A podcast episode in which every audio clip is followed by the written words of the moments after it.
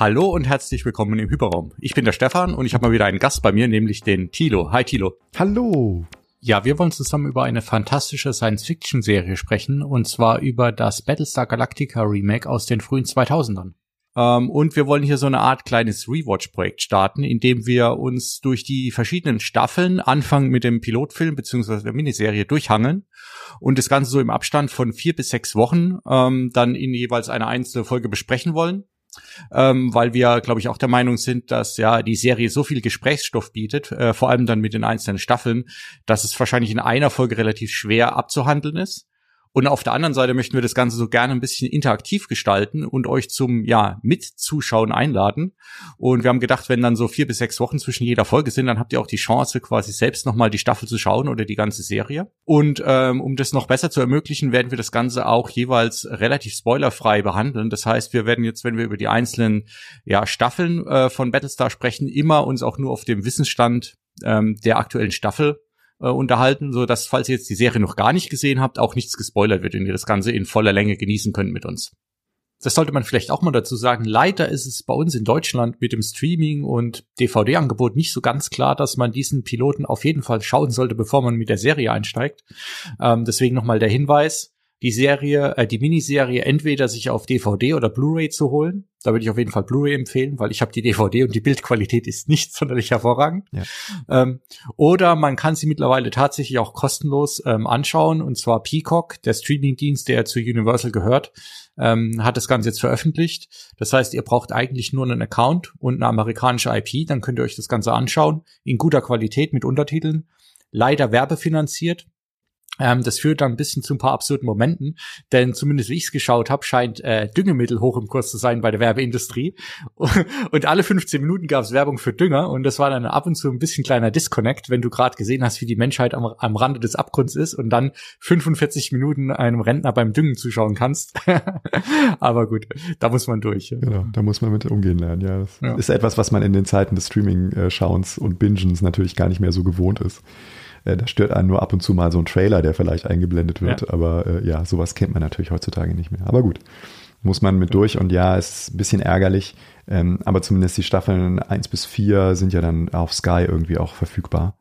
Äh, und ja, da können wir euch das nur wärmstens ans Herz legen. Äh, schaut äh, diese Serie nochmal mit uns zusammen und freut euch auf die nächsten Wochen und Monate. Ja, das ist eine Serie, die extrem äh, vielschichtig aufgebaut ist. Sie äh, berührt ganz viele Bereiche des, äh, des Lebens und ist eigentlich heute trotz ihres doch schon betrachtlichen Alters, ne, in, äh, sie ist ähm, gut, wenn man das, Remake, das Original betrachtet, ne, 78 bis 80 entstanden, ähm, das Remake 2003 bis 2009 oder 10, je nachdem, wie man es sehen möchte, ähm, und hat jeweils äh, zumindest die zweite Serie ähm, die aktuelle oder die modernen Blick auf Science Fiction auch geprägt, zumindest für mich. Ähm, das Original kennt vielleicht der ein oder andere, äh, ist eine Serie, die von ABC eben über drei Jahre in den späten 70ern produziert wurde und zwar als Reaktion auf den überwältigenden Erfolg von George Lucas mit Star Wars. Äh, damals ähm, war das ja ein weltweites Phänomen und so gingen natürlich auch Fernsehsender auf die Suche, was könnten wir denn machen, um von diesem Hype äh, zu profitieren und Einschaltquoten zu generieren. Und da war man natürlich schnell bei der Sache zu sagen, ja, okay, wir, ähm, wir bauen uns sozusagen ein Projekt, was in eine ähnliche Richtung geht, vielleicht noch ein bisschen mehr Western-Elemente hat, indem wir nämlich sowas wie eine Art, ähm, ja, eine, Art äh, Sternen-Track äh, machen. Also auch hier wieder die, äh, die deutlichen Anleihen in, in dem Bereich äh, äh, Star Trek zum Beispiel, weil es ist am Ende ist es ja nichts anderes als eine, eine große Suche. Ähm, äh, die äh, aber eben diesmal nicht über eine Landmasse führt, sondern durchs, äh, durchs kalte Weltall auf der Flucht, beziehungsweise dann eben auf der Suche nach dem Paradies.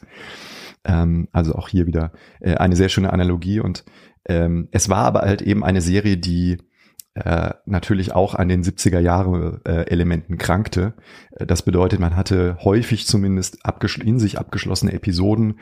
Man hatte auch ein bisschen äh, absurde Charaktere da drin. So gab es zum Beispiel einen Roboterhund, äh, den obligatorischen kleinen Jungen, äh, der beschützt werden musste. Ähm, es gab die äh, eine eine schöne Person, die eigentlich äh, eine eine Frau, die nur als Love Interest für einen der Hauptcharaktere gedacht war. Ähm, und es gab natürlich den äh, den guten äh, Commander Adama von Sean Green äh, gespielt, der äh, natürlich schon in Bonanza äh, dem amerikanischen Publikum auch als, ähm, als weiser alter Mann äh, bekannt war. Ähm, was vielleicht neu war, war, dass äh, in diesem Original die religiösen Elemente äh, etwas weiter nach vorne gekehrt wurden. So äh, ging es ja um äh, diese sogenannten zwölf Kolonien, ähm, die äh, äh, ursprünglich auf einem Planeten äh, gelebt hatten, ähm, auf Kobol und dann halt ausgezogen waren und unterschiedliche Planeten besiedelten. Und äh, zu diesem Zeitpunkt des Aufbruchs gab es eben auch schon den äh, zu dem Punkt, an dem die Serie damals einsetzte, nur noch legendären 13. Stamm, der, so will die Sage es wissen, eben die Erde gefunden und bevölkert hatte. Und nach der Zerstörung der Kolonisation äh, ähm, in äh, Kampfstern Galactica, wie es eben hieß, zogen die Überlebenden des Massakers der Zylonen dann auf die Suche nach diesem berühmt-berüchtigten 13. Stamm der, äh, ja, der Erde quasi um, um am Anfang gleich noch den Namen äh, der Serie ein bisschen zu thematisieren. Ähm, Kampfstein Galactica wurde immer mal wieder auch äh, unterschiedlich übersetzt. Also äh, es wird auch mal in den frühen Episoden als Schlachtschiff bezeichnet oder als Basisschiff. Ein Begriff, der auch mit den Zylonen dann immer wieder äh, über, überschnitten wird. Er geht aber laut dem, dem Produzenten Glenn Larson zurück auf äh, den Begriff eines Line of Battle Starship. Der wurde dann zusammengezogen zu Battleship ähm, und bezieht sich auf den Begriff äh, aus äh, auf historischen Kriegsschiffen aus dem äh, 17. Jahrhundert, ähm, als nämlich diese Schiffe sozusagen im Gefecht immer hintereinander in Kiellinie segelten und dadurch äh, so eine Art Phalanx bildeten. Und das führte zu diesem Begriff eben Line of Battle. Und ähm, ja, genau, daher kommt der Begriff Kampfstern Galactica. Ja, und was mir gar nicht so bewusst war, weil ich die, die alte Serie ehrlich gesagt nie wirklich geschaut habe, ist, dass die doch, ähm, ich dachte, das ist so eine Trash-Serie, die damals eigentlich eh kaum einer geschaut hat und die auch dann vielleicht gar keine Follower mehr hatte, aber es war wohl tatsächlich so, dass die ähm, zu der Zeit, weil es vielleicht auch gar nicht so viel anderes gab, auf jeden Fall so eine Art Sonntagabend-Highlight war, über, über das man einfach gesprochen hat. Und dass ja tatsächlich dann ähm, doch ein kleiner, aber ziemlich harter Kern an Fans ähm, diese Serie eigentlich äh, über die nächsten 20 Jahre dann quasi ja äh, geliebt hat und äh, entsprechend auch wie dann das Remake angekündigt wurde, die ersten Reaktionen eher verhalten waren, sagen wir es mal so. Ich glaube, auf der ersten Comic-Con gab es ordentlich Gegenwind. Ähm, vor allem, weil dann auch ähm, ja für das Remake einige Sachen umgestellt wurden und dann natürlich die alteingesessenen Fans, das kennen wir aus anderen Franchises vielleicht auch, hm, gesagt haben, Moment, das, das ist jetzt aber nicht mehr unser Battlestar hier, ja. Und ähm, ja. da war erstmal kein Vertrauensvorschuss für die Crew. Ja, ja das stimmt, das ist richtig. Aber äh, zum damaligen Zeitpunkt war äh, diese Idee eines Gender Swap zum Beispiel noch sehr neu, äh, gab es halt einfach noch nicht. Und ähm, äh, Ronald D. Moore ähm, und David Icke, die beiden Produzenten des Remakes, die hatten sich halt eben auch auf die Fahnen geschrieben, eigentlich alles anders zu machen als in der ursprünglichen Serie. Das heißt, man besann sich sozusagen auf die interessantesten äh, versteckten, äh, teilweise halt eben auch zugemüllten Elemente, ähm, grub die aus, stellte sie nach vorne und versah sie halt mit, mit neuer Bedeutung. Und dazu gehört dann halt eben auch, äh, dass man solche Dinge wie religiösen Fanatismus, Selbstmordattentäter, ähm, aber äh, natürlich auch, was macht eine Gesellschaftsstruktur aus? Ne? Ähm, diese ganzen äh, Spannungsfelder, dass man die alle mal äh, thematisiert und ähm, das lässt sich eben an diesem Projekt wirklich äh, hervorragend auch herausstellen. Ja, und du hast ja vorhin auch schon mal ein bisschen äh, drauf angespielt und ich glaube, äh, also die Serie ist ja vor allem auch als ja als Kind ihrer Zeit sozusagen dann zu betrachten, aber aus heutiger Sicht immer noch relevant, weil eigentlich kommen ja wirklich zwei Elemente zusammen, die die ganze Serie dann so gut machen. Das eine ist, dass ähm, die MacherInnen äh, und vor allem das ja Moore schon erwähnt, die haben ja alle eine, eine Track-Vergangenheit, auch eine Star Trek-Vergangenheit. Und äh, das ist ja eine Serie, die ja, wie es dann wahrscheinlich so ist, ne, oder ein Franchise, was über so viele Jahre dann einfach feste Strukturen und Regeln hat und die kreativ sehr eingeschränkt hat. Und ähm, ich glaube, er ist da mit einer ordentlichen Portion Frustration auch rausgegangen irgendwann und hat gesagt, wenn ich mal die Chance habe, mein Science Fiction zu machen, dann ähm, möchte ich bestimmte Dinge ganz anders machen, als ich sie in Star Trek machen musste. Und der andere Punkt, ähm, der dann auch sehr viel in die Handlung reinspielt, ist der, der Schock, der damals eigentlich noch geherrscht hat in der Gesellschaft, vor allem in der amerikanischen Gesellschaft mit, mit 9-11, ähm, was ja gerade mal zu dem Zeitpunkt ja knapp zwei Jahre her war und eigentlich ähm, jeden noch extrem beeinflusst hat und was sich ja dann auch in vielen von diesen Motiven, du hast jetzt ja schon gesagt, ne, Gesellschaft, Militär und so weiter, Freiheit ähm, später widerspiegelt und da auch ja eigentlich ausdiskutiert wird in der Serie immer wieder. Ne? Mhm. Ja, das ist halt auch so ein Element, was ähm, was dieser Pilot natürlich auch in einem Aufwasch irgendwo äh, behandeln muss. Das heißt, er muss das Setup für die komplette nachfolgenden äh, Serien, Folgen und Staffeln äh, schaffen. Das heißt, die Katastrophe steht sozusagen am Beginn. Und äh, es war natürlich so, dass die amerikanische Gesellschaft zu diesem Zeitpunkt halt äh, kom komplett äh, im freien Fall war, weil ähm, so, so ein Angriff auf die eigene äh, nicht nur äh, Gesellschaft, sondern eben auch Psyche passierte und ähm, dem, dem, der, die Form der Selbstreflexion äh, in diesen äh, krassen Situationen halt ähm, wirklich alles abfordert. Und äh, das sieht man halt in dieser ähm, Pilotfolge auch sehr schön durchdekliniert. Also das Chaos, was entsteht, wenn eben so ein, ähm, so ein, so ein Massengenozid irgendwie eingeleitet wird. Und äh, wird natürlich hier noch garniert mit der Diskussion über ähm, äh, über die ganzen philosophischen Themen, die die Serie auch immer wieder äh, begreift, nämlich was ist Identität, was ist eigentlich Leben äh, und wer definiert, ähm, wo hört sozusagen die Maschine auf und wo beginnt ein Bewusstsein. Und äh, das wird natürlich in dieser in dieser Serie auch zu Beginn eigentlich schon ganz wunderbar in der Öffnungsszene äh, thematisiert, indem wir nämlich äh, einen, einen Botschafter sehen, der nach der 40 Jahre lang nach dem Verschwinden der Zylonen, äh, nach dem ersten Zylonenkrieg, ähm, immer wieder in eine entfernte Raumstation zurückkehrt, um äh, nach Möglichkeit, falls denn irgendjemand äh, kommen sollte von ihnen, ähm, in ein Gespräch zu führen. Und äh, er setzt sich also hin und wirkt auch so ein bisschen gelangweilt. Ne? Er hat so ein Bild von seiner Familie dabei. Äh, und ähm, dann passiert eben das, äh, das Unerwartete. Es tauchen nämlich plötzlich wieder Abgesandte der Zylonen auf. Ist übrigens auch nochmal so ein bisschen so ein Trope, den man ja auch viel aus vielen von diesen äh, äh, nicht Detektiv, sondern Spionfilmen, ne, die rund um den Kalten Krieg stattfinden. Also dass es quasi so ein irgend so ein Treffpunkt oder so eine Übergabestelle gibt, die halt total in ihrer Routine versinkt und dann auf einmal passiert irgendwas total vorhergesehenes. Und ja, der Einstieg ist auf jeden Fall schon mal ein Einstieg mit einem Bang, wie man so schön sagen würde, weil ähm, äh, ich finde es ähm, ja, der, der Shot an sich, ne, also quasi, du, du gehst in diese Station rein. Erstmal muss man sagen, das CGI hält relativ gut für die damalige Zeit immer noch von der ganzen Station. Und äh, dann, ja, dann sehen wir auf einmal quasi diesen langen Gang, ne, ähm, diesen langweiligen Korridor. Es kommen diese zwei Centurion Silence. Also es gibt ja bei den Zylonen, gibt's ja, wie wir dann lernen, relativ schnell, gibt's die Maschinen, ähm, die wirklich auch ganz klar als, als Roboter erkennbar sind. Und dann sehen wir ja gleich noch eine dritte, dritte Person, nämlich die Dame im roten Kleid ähm, die ja zu diesem Botschafter hinläuft und ihn ja über ihn herfällt und ihm erstmal die Zunge in den Hals steckt. Äh, und das lässt einen erstmal kurz, ganz kurz äh, verstört zurück. Äh, aber man hat gar nicht lang, das Ganze zu verarbeiten. Man sieht noch ein bisschen seinen extrem erstaunten Gesichtsausdruck äh, und dann sieht man von außen, wie die ganze Station in die Luft gejagt wird mit einem Torpedo. Ja. Und äh, natürlich sind auch die, äh, ist, ist die, der Grad der Interaktion zwischen den beiden halt auch so, so merkwürdig, ähm, weil er ja erstmal überhaupt nicht weiß, was sie jetzt will und sie kommt halt immer näher an ihn ran und drückt ihm dann halt, mhm. äh, küsst ihn irgendwie und fragt aber dann irgendwie noch diesen, diesen seltsamen Spruch, are you alive? Und das ist so einer der, äh, der immer, immer wiederkehrenden ähm, Fragen, äh, die diese Serie auch stellt. Und es gibt so ein paar Begriffe, ne, wie Your Command. Das ist auch einer, den die Zylonen sehr, sehr gerne benutzen, der auch als Tagline immer wieder auftauchte in, in Marketing- und Presse-Dingen. Ähm, äh, Dingen.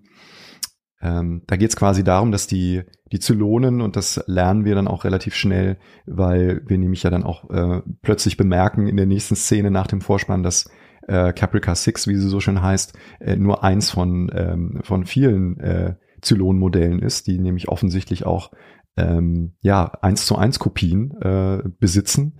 Ähm, und äh, hier wird ein, ein, eine Neugier, ein jugendliches, fast schon kindliches, ähm, äh, eine Diskussion über die Frage nach äh, Gefühlen auch immer wieder aufgeworfen. Das heißt, diese Figuren äh, wirken zwar wie erwachsene Menschen, aber sie sind eigentlich in vielerlei Hinsicht noch am Lernen oder in einem, in einem Prozess, der sie äh, viele Dinge tun und hinterfragen lässt, die wir als erwachsene Menschen für ganz normal äh, begreifen, nämlich unter anderem halt eben auch, was ist Liebe und was ist äh, Zuneigung und was ist ähm, eigentlich genau das, äh, das Element, was den Menschen zum Menschen macht. Es gibt ja verschiedene Szenen, die das Ganze dann nochmal später aufgreifen im, Epi im Pilot, aber auch dann in der Serie. Und äh, bei Six sind ja, also ist es ja Liebe. Sie hat ja später dann auch äh, den Gaius ähm, als, als Liebhaber und äh, da wird das Thema auch wieder angesprochen. Äh, dann ähm, erstaunlich eigentlich auch für Roboter das Thema Religion und Glaube ähm, kommt auch immer wieder zur Sprache und lustigerweise zumindest am Anfang auch eher von den Zylonen als von den Menschen.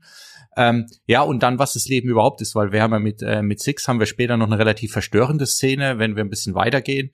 Ähm, in der Handlung sehen wir sie später mal über, über eine Einkaufsstraße oder einen Marktplatz flanieren und dann trifft sie auf eine Mutter mit einem, mit einem Baby im, im äh, Kinderwagen und ist ganz fasziniert. Und am Anfang ist es so ein bisschen ähm, wie die alten Frauen, ja, die sich einfach an jedes Baby ranwanzen und gleich sprechen und streicheln wollen. Und dann wird es ein bisschen creepy, mhm. ähm, weil sie dann feststellt, dass wie fragil das Kind ist. Äh, und ja, und die Szene endet damit, äh, dass sie wieder wegläuft ähm, und äh, das Kind tot ist. Ja, und ähm, man weiß, glaube ich, nicht wirklich, war es Absicht oder war es ein Unfall sozusagen, dass sie das Kind umgebracht hat, aber ja, es ist eine sehr verstörende Szene, weil die Mutter natürlich auch total verzweifelt ist. Man hört sie dann noch schreien aus dem Off. Ähm, und wir wissen natürlich in dem Moment schon, dass es zwar im Kleinen eine Tragödie ist, aber im Großen und Ganzen gerade gar keine Rolle mehr spielt, was da passiert. Aber das spielt wieder auf dieses, ja, dass sie, dass sie von diesem Leben oder den Lebewesen so extrem fasziniert sind und es auch noch versuchen zu lernen, was das überhaupt ist und ähm, was sie damit zu tun haben, ja. Ja, ja, also diese, äh, jeder, der äh, selber Kinder hat, weiß, äh, was das für, eine, für ein schrecklicher Moment ist, äh, der hier äh, gezeigt wird. Ähm, und äh, ja, auch dieses da sieht man das auch wieder. Also sie hat auf der einen Seite ne, dieses analytische äh, Verstehen wollen, diesen Wissensdurst in ihren Augen und äh, sie weiß aber auch genau, wie sie der Mutter ähm, so nonverbal erstmal kommuniziert. Nee, nee, ich, ist schon in Ordnung. Du kannst mir dein Kind ruhig anvertrauen. Ich bin, ähm, ich bin dir positiv gesonnen und dann äh, kommt halt dieser komische Satz von ihr, ähm, naja, so eine, eine kleine Wirbelsäule, wie, wie soll sie das Gewicht des Kopfes tragen? Ne, und dann hört man halt dieses Knacken und dann weiß man irgendwie schon, okay, scheiße. Das ist, mhm. äh, das ist etwas, was man auch nach Jahren irgendwie immer noch nicht vergessen hat. Also bei mir ist es zumindest immer noch sehr, ähm, sehr lebendig in Erinnerung, als ich diese Szene zum ersten Mal sah. Von daher. Und sie ist natürlich äh, ne, eine Art dramaturgisches Foreshadowing ähm, auf die Ereignisse, die sich dann eben relativ äh, überstürzt in den nächsten Minuten des Piloten auch darstellen. Also Number Six, bei ihr können wir vielleicht gleich mal bleiben, weil sie ist ja eine von den Protagonistinnen ähm, in, im, Epi, äh, im Epilog ich ganz im Pilot, aber natürlich dann auch in der weiteren Serie, weil äh, sie verschafft ja quasi über ihre Kontakte zu Gaius Balta ähm, den Zylonen ähm, ja das, das Einfallstor in die menschliche Infrastruktur, in die IT-Infrastruktur, die ja dann, ja, in der sie dann Schwachstellen oder Backdoors platzieren, die dann dazu führen, dass die Zylonen ähm, die Menschheit einfach mehr oder weniger schutzlos angreifen können oder dass die Menschheit ihr schutzlos ausgeliefert ist und die ganzen ähm, angreifen können. Ähm, und ähm, in einer der nächsten Szenen, ich weiß gar nicht, ist es davor oder danach, dass wir sie quasi schon direkt sehen mit, mit Gaius ähm, in seiner Wohnung, ähm, wo sie, ja, wo wir quasi sehen, wie sie ihn um den Finger wickelt, um ihre Finger wickelt ähm, und ihn ja mehr oder weniger sich ihn gefügig macht die ganze Zeit und ausnutzt halt, ja. Also ähm, da, da merkt man sozusagen ihre, ihre Rolle als Verführerin. Äh, die Trisha Helfer spielt das natürlich auch ganz hervorragend. Ähm, es ist ihre erste Rolle ähm, und äh, sie war vorher halt Model ähm, und wie bei so vielen Models ist es so, dass sie halt genau weiß, wie sie wirkt. Also sie kann sich inszenieren, hat aber auch immer so ein etwas hölzernes äh, Element, zumindest in den ersten äh, Staffeln immer noch, weil ihre Erfahrung insbesondere im, im Gegensatz zu James Callis als Gaius Balta äh, im Acting ist natürlich noch ein bisschen in den Kinderschuhen. Und wenn du halt mit jemandem äh, schauspielerst, der irgendwie von der traditionellen britischen Schauspiel äh, fast schon Aristokratie kommt, ähm, dann hast du natürlich irgendwo auch so ein bisschen immer äh, die Fallhöhe äh, direkt vor Augen. Ähm, aber ich finde, das macht sie äh, schon ziemlich gut und die beiden äh, können das irgendwie auch. Die haben eine gute Chemie miteinander. Und ähm, James Callis spielt natürlich diese Rolle auch hervorragend, weil ähm, er ist zwar ein Genius, also er ist ne, einer der klügsten Köpfe, die die Gesellschaft hervorgebracht hat. Er hat aber gleichzeitig halt eben auch seine diese tragischen äh, Defekte in seinem Charakter, dass er nämlich ähm, selbstherrlich ist, dass sein Ego halt äh, 20 Zentimeter größer als seine Körpergröße ist und ähm, er äh, hat halt auch irgendwie eine Libido, die äh, nicht zu stillen ist und genau an diesen Punkten setzt natürlich äh, Number Six irgendwie an beziehungsweise die Zylonen und wissen halt genau, wie sie ihn manipulieren können und ähm, dass sie ihm so lange äh, das, das, das Tuch vor Augen halten, bis äh, die, die Dinge halt passiert sind und dann der Schleier gelüftet wird. Nach dem Motto, ja, tut uns ja auch leid, aber ähm, du warst sozusagen das günstigste Werkzeug, was wir finden konnten, um äh, die, die kompletten Verteidigungsmechanismen äh, aller Welten äh, zu unterwandern, weil wir dir geholfen haben, die Vernetzung äh, voranzutreiben. Und ähm, ja, jetzt machen wir einfach mal das Licht aus für euch.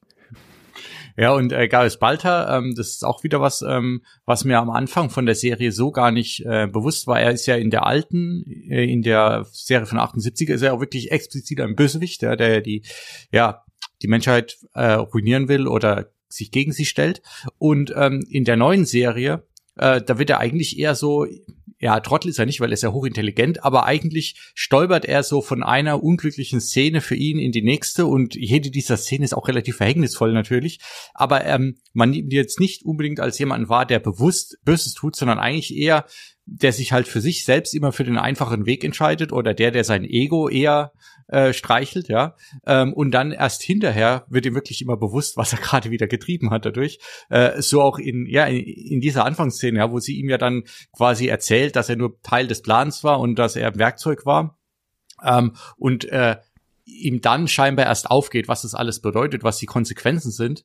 Ähm, und er dann erstmal auch gleich wieder so alle Verantwortung von sich weisen will, weil er sagt, ja, äh, wusste ich ja alles gar nicht. Und sie dann auch so ein bisschen sagt, naja, also wenn du mal eins und eins zusammengezählt hättest, dann wäre es dir schon klar, was jetzt los ist, ja. Mhm. Ähm, und ja, ich weiß gar nicht, ob er sich da selbst belügt oder ob es wirklich nicht sieht, weil sein Ego dem Ganzen im Weg steht. Aber das ist dann auch im, ja, im späteren Verlauf der Serie immer wieder, ja. Er ist zwar der Bösewicht, der Antagonist, aber er ist er ist nicht jemand, der klassisch böse angelegt ist, sondern einfach nur, ja, seine, seine Persönlichkeit, seine Charakterzüge stehen ihm da immer wieder quasi im Weg. Ja. Genau, also man kann sehr schön die, dieses Schwingen zwischen den beiden Polen immer bei ihm betrachten, ähm, dass er auf der einen Seite halt äh, jemand ist, der, der sich selbst immer der Nächste ist und zwar äh, ohne Rücksicht auf Verluste. Und andererseits hat er dann aber auch immer dieses wahnsinnige schlechte Gewissen, das ihn treibt äh, und ähm, das ist natürlich hier in dieser Pilotepisode auch ganz extrem ausformuliert. Also wie du schon gerade von dieser einen Szene sprachst, wo wo Number Six sich so, sozusagen offenbart in den ganzen Dingen, die hinten im Hintergrund gelaufen sind, wo seine Reaktion, äh, und das, da muss ich wirklich immer lachen, wenn ich diese Folge sehe, ähm, ist, dass er erstmal seinen Anwalt anrufen will. so nach dem Motto, ich muss jetzt erstmal legalen Beistand äh, mir, mir organisieren, damit niemand äh, mich sozusagen äh, zur Rechenschaft ziehen kann. Und das ist dann auch so ein, so ein Element, was dann später nochmal kommt, als die letzten äh, Flüchtenden äh, sich um das, äh, um äh, das letzte Shuttle quasi äh, auch ähm, scharen und dann eben diese Lotterie stattfindet ne? und er steht neben dieser äh, alten Frau dieser alten blinden Frau, der Nummer gezogen wird und er hat so diesen kurzen Moment des Zweifelns nach dem Motto, naja, das ist jetzt das letzte Ticket, was mir mein Leben sichern könnte. Ähm, und äh, ich weiß jetzt nicht genau, ob ich ihr einfach den Zettel abnehme und mich für diese Nummer ausgebe äh, oder was ich tun soll. Und dann blickt er so zwei, dreimal hoch und sieht so ein, ein paar von den äh, bewaffneten äh, äh Soldaten und sagt dann äh, wirklich äh, laut, ich war es nicht, ich habe nichts gemacht. Ne? Und das definiert seinen Charakter halt irgendwie schon ziemlich deutlich. Aber wie gesagt, er schafft es dann, er darf den Planeten verlassen mit den letzten äh, und äh, ja, dann geht seine Reise sozusagen weiter. Und das ist ja auch ein kleiner Unterschied zu, den, zu der Ursprungsserie, ähm, weil äh, Balta natürlich, äh, er war äh, ein ausgemachter Verräter, äh, der sozusagen nur das pure Böse darstellte und ein Handlanger war von, vom allerobersten Zylonen, was ja auch ein Unterschied ist zu diesem Remake, weil es gibt ja keinen Anführer ähm, für die Zylonen, sondern sie bestehen quasi aus diesen zwölf Modellen, von denen wir ja hier im Piloten schon vier kennenlernen. Das finde ich immer wieder überraschend, dass man sozusagen ähm, bereits ein Drittel von, von allen Zylon-Modellen hier äh, sozusagen präsentiert bekommt, was ja immer auch ein Teil der, der spannenden Reise dieser Serie ist, ne, wenn man sie sozusagen sukzessive guckt. Ähm, und äh, dass es halt diese sieben Standardmodelle gibt und diese Final Five, also die letzten fünf Modelle, von denen es halt keine Kopien gibt, sondern ne, das sind sozusagen Einzelmodelle und das treibt natürlich die Spannung für den Rest der Serie noch ein bisschen nach oben. Und äh, Ja, das ist also äh, so eine Sache, die, ähm, die diese Serie natürlich dann auch von Staffel zu Staffel immer noch interessant hält. Und das ist eins der Elemente, die Ronald D. Moore und David Icke auch sehr, sehr wichtig war, dass sie nämlich ähm, gestalterische Elemente äh, haben, die eben nicht nur äh, die Episode der jeweiligen Woche interessant gestalten. Das ist so eine Art äh, Drei-Akt-Modell oder Fünf-Akt-Modell, das dann beendet ist, also so eine, eine Handlungs- äh, für, für jede einzelne Folge, sondern dass man halt eben auch diese Serien oder auch äh, staffelübergreifenden längeren Story Arcs äh, verfolgt. Und dazu gehört natürlich dann auch dieses Aufklären, wer ist denn jetzt eigentlich Zylone und wer ist ein normaler Mensch. Wenn du jetzt gerade nochmal das ansprichst, ähm, auch diesen Aufbau der Serie, macht es vielleicht auch Sinn, nochmal ganz kurz auf ja die Grundlagen von der ganzen Serie einzugehen oder so ein bisschen äh, die Idee, die dahinter steht. Äh, du hast ja äh, bei bei der Vorarbeit auch diese Bibel von Moore oder dieses Manifest von Fuhr, äh, Moore im, im Internet gefunden, in der er quasi den ganzen Plan oder den den Pitch für die Serie noch ein bisschen beschreibt und auch seine seine Grundgedanken, wie die Serie aufgebaut sein soll, wo unter anderem das dargelegt wird, aber eben auch nochmal, ähm, ja, ganz klar erläutert wird, dass es darum geht, ähm, Science Fiction ähm, mit den Mitteln von ja von modernen Dramenserien auch ein bisschen zu erzählen und auch mit mit Konsequenzen, ähm, was auch wieder so ein bisschen die Abkehr ist von diesem episodenhaften, was wir aus den ja aus den alten Serien auch aus Star Trek kennen, ähm, sondern es war mir wichtig, dass es eben Handlungen oder generell Situationen gibt, die Konsequenzen haben. Zum Beispiel, dass ähm, das Raumschiff oder die Raumschiffe über Zeit, dass man denen die Reise anzieht, dass Sachen, die kaputt gehen, in einer Folge auch in der nächsten wirklich kaputt bleiben, ja, oder die unbrauchbar werden. Ähm, das ist so eine der Sachen. Und die andere Sache äh, ist ja die, ja, äh, die Idee, dass ähm, wir begleiten, du hast ja schon gesagt, diesen, diesen Track, ne, diese, die, die, die Flotte quasi der Menschheit dann durch das kalte Weltall, dass quasi die Serie da auch davon lebt, dass es die ganze Zeit so ähm, eine Reise, oder er sagt, glaube ich, auch, dass es eine Jagd ist. Ne? Die Zylonen machen quasi Jagd auf die Menschheit quer durchs Weltall ähm, und dass es dieser, ja, äh, der diese Situation und auch vielleicht dieser Druck dieser Situation, der auf allen lastet, dass das zu jedem Zeitpunkt spürbar ist, dass es quasi nie eine ruhige Minute gibt für alle und dass quasi so die Stakes in der Serie immer hochgehalten werden. Und ähm, das ist was, was ich dann wieder, wenn wir dann, ähm, nachdem quasi Caprica als als äh, Planet der der Menschen äh, zu dem Zeitpunkt zerstört ist und wir uns ins Weltall gehen, was eigentlich immer immer sichtbar ist, ne? wenn wir es gerade wenn wir es mit den anderen klassischen Science-Fiction-Serien vergleichen, wie es dann wie es weitergeht, wie es aufgebaut ist und ähm, wie auch ja äh, alles ausgestaltet ist am, am Raumschiff, an den Handlungen und so weiter.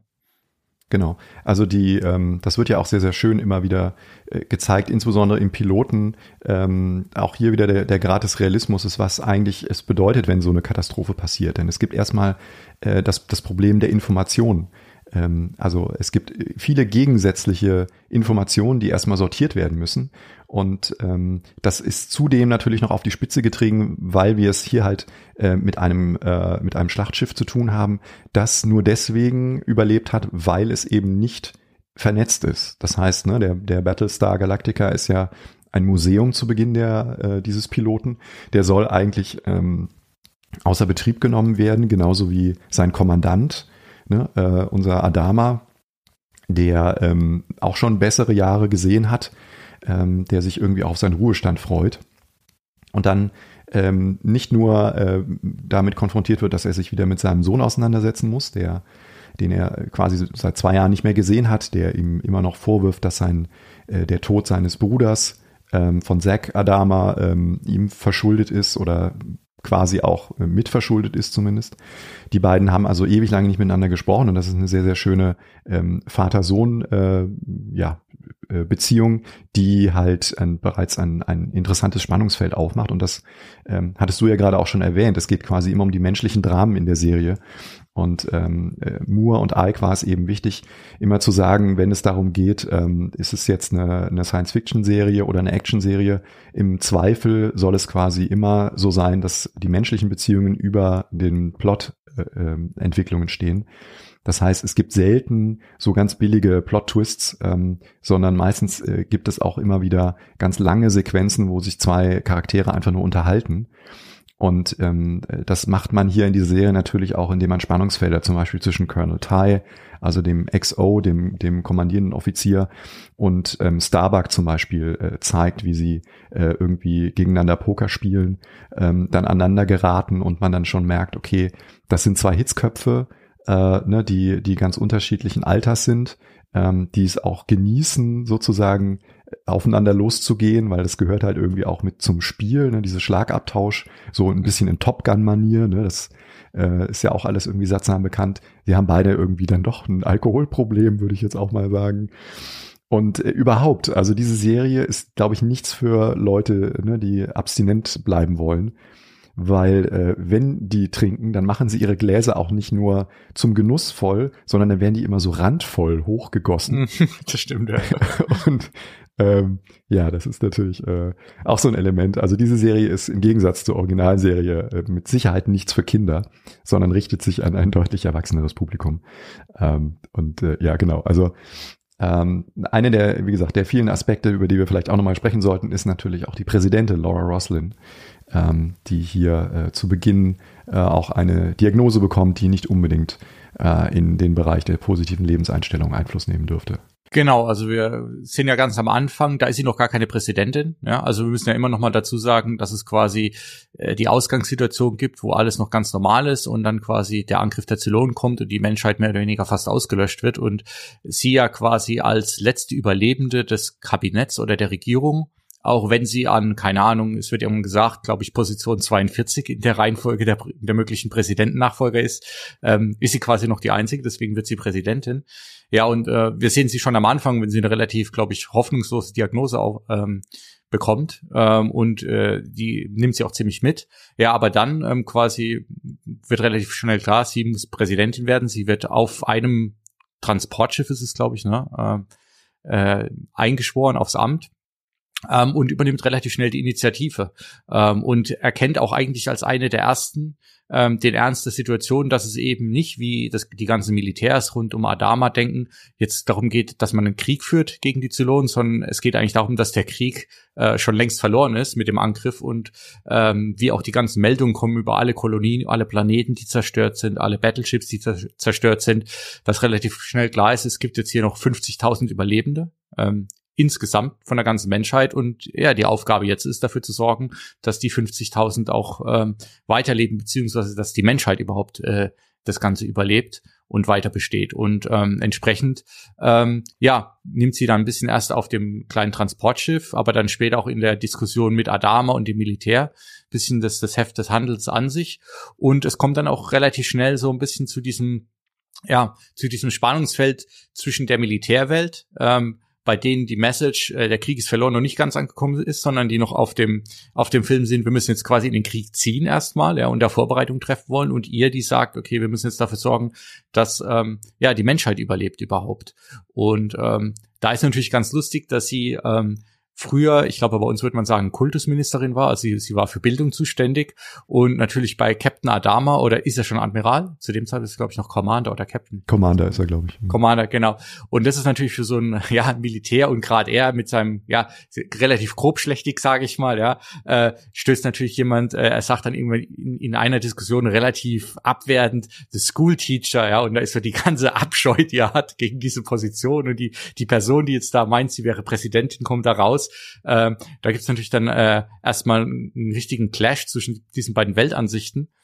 Ähm, und das Lustige ist, dass ja auch da wieder die, die zwischenmenschlichen Beziehungen auch noch mit reinspielen, weil es gibt ja auch noch Apollo, einen der beiden Söhne von Adama, ähm, der äh, ja zu Beginn des Ganzen äh, bei der Präsidentin auf dem Schiff ist und nachdem er, glaube ich, am Anfang auch so ein bisschen zögerlich ist, dann sieht, okay, was sie macht, hat Hand und Fuß und ähm, ich glaube, es hilft, sie zu supporten bei der ganzen Sache. Ähm, und dann auch ein bisschen, ähm, ja, gezwungen wird, ein bisschen eine Seite einzunehmen in dieser Dynamik zwischen Militär und demokratischer Regierung, also Militär auf der einen Seite sein Vater und Regierung auf der anderen Seite die Präsidentin. Ähm, und es wird noch dadurch erschwert, dass er ja äh, mit seinem Vater sowieso eine Geschichte hat. Ähm, und wir auch schon relativ früh sehen, dass die beiden auch noch ein oder zwei Konflikte miteinander haben, die sie nicht ausgetragen haben. Weil äh, er ja dafür, ja, sein Vater dafür verantwortlich macht, dass sein Bruder ähm, ja als Pilot gestorben ist und ähm, ja genau. quasi sein Vater das nachträgt. Genau, und das ist halt so ein, so ein Konflikt, der könnte, also man könnte ihn auch ein bisschen konstruiert nennen, weil wie gesagt, ähm, seit der Beerdigung sind halt zwei Jahre vergangen und wir erfahren ja dann auch relativ zügig in, im Laufe des Piloten, äh, dass äh, seine, ähm, seine Freundschaft zu Cara Thrace, also zu Starbuck, ähm, auch in, in dieser äh, Situation eine Relevanz besitzt, nämlich dass sie sozusagen diejenige war, die ähm, seinen jüngeren Bruder ähm, aufgrund einer, äh, ja, einer Beziehung, einer Affäre, die die beiden eben hatten, ähm, in der Situation, als es um diese Flugprüfung ging, äh, die, die entscheidenden Punkte dann auch verlieh, damit er durchkam.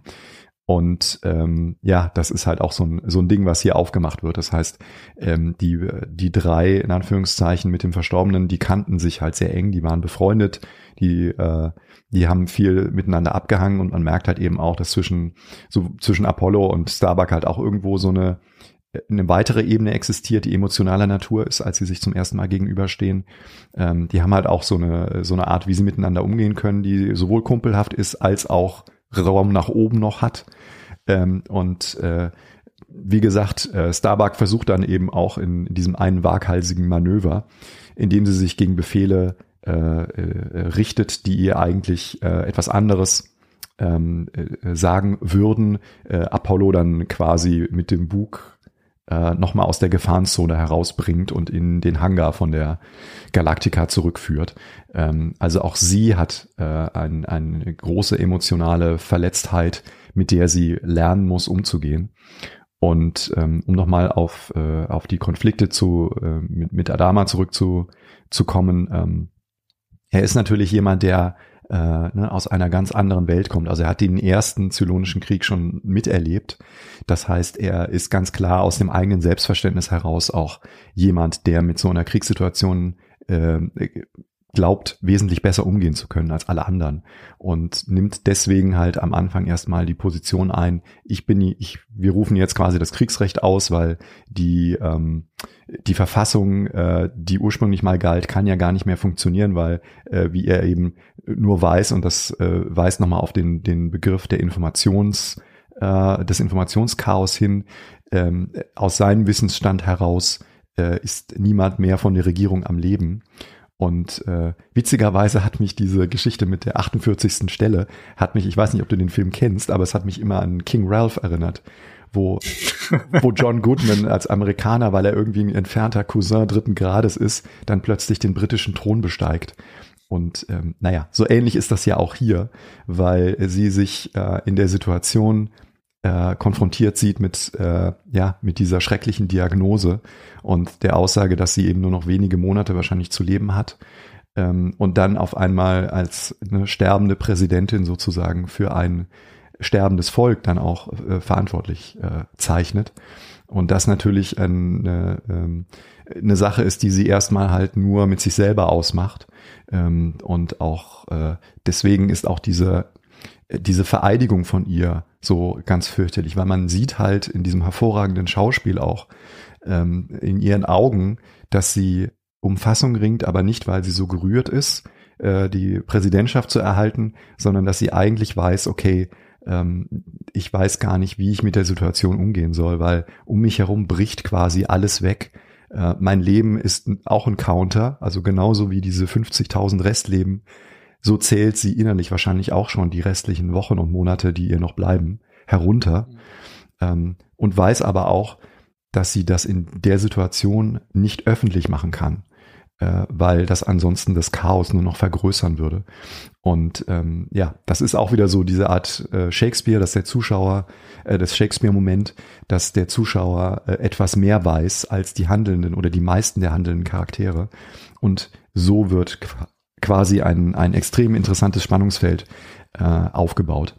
Dann haben wir ja die Situation, dass sie quasi, nachdem sie als Präsidentin eingeschworen ist, ist sie ja noch auf dem Schiff. Das ist noch nicht auf der Galaktika, sollte man dazu sagen. Das heißt, wir haben noch ein bisschen die räumliche Trennung auch zwischen äh, Präsidentin und quasi der, ja, der Regierung, die sie gerade versucht aufzubauen. Ähm, naja, ist eine Ein-Mann-Regierung oder Ein-Frau-Regierung zu dem Zeitpunkt noch und der Galaktika.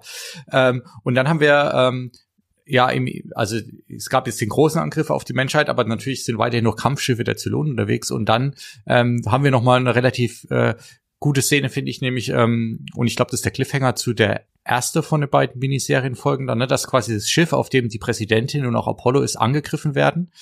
Ähm, und dann haben wir so ein bisschen den Perspektivwechsel, dass ähm, dass wir zum einen auf dem Schiff sehen, aber zum anderen sehen wir das Ganze quasi aus Perspektive von Adama und äh, der Galaktika ähm, die davon ausgehen müssen, ähm, dass äh, quasi das Schiff inklusive Apollo und Präsidentin zerstört wurde. Und auch da wieder haben wir bei Adama, finde ich, ähm, diesen Moment, ja, wenn, wenn er quasi davon ausgehen muss, dass jetzt sein zweiter Sohn auch tot ist, ja, und auch man, man kurz sieht, also erstens die Anspannung, wenn, wenn man quasi noch die Schiffe sieht und man sieht den Torpedo auf dem Radar zukommen äh, und die Frage, schaffen sie es schaffen sie es nicht? Und dann verschwindet das Schiff vom Radar und dieser Moment, in dem er ja davon ausgeht, dass sein Sohn äh, tot ist und dass er quasi jetzt mehr oder weniger alles verloren hat und dann aber auch wieder schafft, quasi in, in Millisekunden oder Sekunden halt ähm, sich zusammenzureißen und sagt, okay, egal, weiter, ja, ähm, ist, finde ich, auch ein ganz starker Moment. Und ähm, ich glaube auch, dass dieser, dieser Moment, in dem er wirklich denkt, er hat jetzt alles verloren und wir sehen ja dann später, dass äh, Apollo und die Präsidenten leben, weil sie haben es geschafft, die Zylonen auszutricksen. Ähm, dieses, ja, da, diese, diese, diese, diese, diese Verlusterfahrung, sage ich mal, ja, glaube ich, dann auch dazu hilft, dass er später um, umdenkt und auch akzeptiert, okay, wir sind jetzt in einer Situation, in der es nicht mehr dazu, darum geht, Krieg zu führen, sondern es geht darum, darum, die Leben, die wir jetzt noch haben, zu schützen weil er eben selbst, glaube ich, am eigenen Leib nochmal erfahren hat, was es bedeuten würde, wenn alles, wenn alles verloren ist. Ja. Genau. Das ist, äh, das ist übrigens so eines der Elemente, die ich nicht so hundertprozentig gelungen finde, ähm, weil dieser, diese Sache mit diesem EMP, also dem elektronischen Blitz, der dann sozusagen dazu führt, dass die Zylonen glauben, ähm, dass das Schiff zerstört wurde, weil das so ein äh, EMP-Stoß auch bei einer Atomexplosion äh, entsteht. Ähm, das war so ein bisschen sehr stark konstruiert, dass sie eben an Bord von diesem, von der Colonial One, wie sie dann heißt, irgendwo im Keller, ne, dass, äh, dass Apollo dann quasi noch diese riesigen Generatoren findet. Ähm, aber gut, das ist halt einfach dann dem, dem Cliffhanger-Moment äh, irgendwie auch geschuldet. Und das ist halt auch so ein Ding, ähm, was man aus heutiger Sicht halt, äh, wenn man diese, diese Miniserie am Stück guckt und ich meine, klar, drei Stunden ist, ist schon eine Nummer, aber das kann man an einem Abend auch mal so runterreißen. Das ist halt immer wieder so diese, diese kleinen äh, Akt-Einschnitte gibt, dass so alle 12 bis 15 Minuten ähm, gibt immer so einen Moment, wo dann die Werbeeinblendung früher stattfand. Äh, äh, also kurz äh, gibt dann sozusagen ein kleines Ende und wenn die Geschichte weitererzählt wird, gibt es so einen momentlangen Recap, dass man also nochmal so zehn Sekunden oder sowas zurückspult, die gleichen Elemente nochmal sieht. Ähm, das äh, ist sicherlich nicht gut gealtert. Was aber meiner Ansicht nach, und das hattest du ja vorhin auch schon mal kurz erwähnt, gut gealtert sind, ist halt die ganze Optik, ne? also dieses, ja. ähm, dieses Gelebte, was man an Bord der Galactica sieht. Also das, das geht wirklich vom Design über die Lichtstimmung, ähm, wie, wie das eingefangen wird, wie die visuelle Umsetzung ist. Das finde ich, äh, ist wirklich herausragend und das funktioniert auch nach heutigen Standards immer noch sehr gut. Also man hat diese sehr äh, bewegte Handkamera. Also es ist häufig so, dass ähm, man äh, dadurch auch in die Position als Zuschauer gesetzt wird, als wäre man vor Ort dabei, weil die Kamera suchend dann auch in, in vielen Szenen äh, nicht so wirklich weiß am Anfang, wo sie hingucken soll. Deswegen haben wir ständige ähm, äh, Zoom-Verlagerungen, wir haben auch äh, Schärfe-Verlagerungen, die bisweilen auch sehr sehr ähm, mal unprofessionell wirken können, weil äh, wenn, wenn man sozusagen eine Person zuerst sieht, kann es sein, dass erstmal der Vordergrund scharf ist und dann der Kopf scharf wird, äh, wenige äh, Bruchteile von Sekunden später. Also wir haben auch hier ähm, diese, diesen Grad der Immersion, dass der Zuschauer in die Situation hereingezogen wird, weil es immer diese visuellen Irritationen gibt und man sich dann immer wieder konzentrieren muss. Was ist denn jetzt eigentlich wichtig? Äh, in der Situation, genauso wie die Charaktere, die ja auch mal erstmal gar nicht wissen, wo ist oben und unten. Wir haben so ein leichtes Bildrauschen, ne, was den äh, diesen Realismus-Aspekt zusätzlich noch äh, nach vorne zieht, weil ähm, man das halt auch aus Hochglanzproduktionen einfach nicht kennen würde, äh, schon gar nicht äh, von vor 17 oder 18 Jahren, ähm, weil Sci-Fi natürlich auch zu dem Zeitpunkt, wenn man sich an Stargate zum Beispiel erinnert, oder die ganzen Star Trek-Serien aus den äh, späten 90ern, da war halt auch immer ein relativ cleaner Look. Ähm, irgendwo mhm. mit vielen äh, ja, ruhigen Aufnahmen vom Stativ äh, und so eine klassische Auflösung der jeweiligen Szenen auch gedacht, während man hier äh, wirklich auch immer wieder versucht, ähm, Dialoge interessant zu gestalten. Also es gibt einen sehr, sehr schönen äh, Dialogsequenz zwischen ähm, zwischen Adama und seinem Sohn nach einem, einem Fototermin für die Presse, ähm, wo beide gezeigt werden, wie sie in, in einem Bild äh, zur Kamera blicken, aber sich nicht gegenseitig anblicken, weil der eine ist äh, sozusagen im Halbprofil, während der andere halt frontal zur Kamera steht. Ähm, und während der, äh, also Apollo seinem Vater eine Standpauke hält, so ein bisschen nach dem Motto, hey, du hättest ja auch mal mit mir reden können und äh, ich weiß, ne, dass wir äh, unsere Probleme haben, aber am Ende bin ich auch noch dein Sohn. Ähm, und Adama äh, ist quasi die ganze Zeit im Fokus, während Apollo in der Unschärfe steht. Und man sieht nur an den, ähm, an dem traurigen Blick von Edward James Olmos, ähm, was gerade in ihm vorgeht. Äh, also wirklich, ähm, Michael Ryman, der Regisseur, muss auch hier wieder genannt werden als, als jemand, ähm, der die dramaturgische ähm, Stärke und auch Gewichtung in diesen Szenen hervorragend herausarbeiten kann. Also hier auch nochmal, äh, sei das auch nochmal erwähnt. Ja, die, die Szene ist wirklich auch stark und ich weiß nicht, also zumindest bei mir ist es so, dass man die kann man als Mann oder als Sohn, kann man irgendwie, irgendwie kann man sich da sofort reinfühlen, weil das ist so eine Situation, die kennt man. Wir sind ja, glaube ich, als Männer alle nicht emotional, sondern nicht stark aufgestellt und solche Situationen kennt man irgendwie. Mhm. Ähm, aber äh, weil du jetzt nochmal den Look angesprochen hast und die Optik, und das ist ja immer so ein bisschen so ein Steckenpferd von mir auch bei, bei anderen Franchises. Ich glaube, da macht es auch nochmal wirklich Sinn, ein bisschen tiefer drauf einzugehen. Und ähm, da würde ich erst nochmal ganz kurz äh, zwei, zwei Lesetipps erstmal raushauen äh, an die Zuhörenden. Das eine ist auf jeden Fall diese Bibel oder Manifest, die du rausgefunden hast ähm, rausgesucht hast. Da würde ich, glaube ich, das PDF auch einfach in die Show Notes packen, ähm, weil das lohnt sich auf jeden Fall da mal durchzulesen. Und das andere ist, es gibt dann ein Buch, das heißt so Say We All. Das ist quasi eine ja, Making-of-Dokumentation ähm, die einfach Interviews oder Stimmen von den ganzen Beteiligten zusammensammelt. Und da erfährt man auch ein bisschen über die Hintergründe. Und wenn wir jetzt über die Optik sprechen, ist halt, du hast ja schon diese Kamerafahrten und so weiter angesprochen. Und da wird in diesen beiden, ja, Dokumenten eigentlich relativ klar, dass es auch eine ganz, ja, eine ganz klare Vorstellung war, dass so gefilmt werden soll, ja, dass quasi jede Kameraeinstellung, die wir sehen, im Schiff, aber auch außerhalb des Schiffs im Weltraum, immer ähm, wirklich auch physisch, physisch so möglich sein sollte. Also es gibt keine Kamerafahrten, die einfach durchs Weltall gehen und sich um die Raumschiffe drehen, sondern es ist immer so, es könnte theoretisch ein Stativ sein, was irgendwo auf einer Raumstation oder auf einem der Raumschiffe befestigt ist oder wenn wir später die Dogfights sehen, hinter dem Piloten oder auf dem Raumschiff draufgeschraubt ist. Ähm, und das trägt halt extrem zur Immersion auch bei.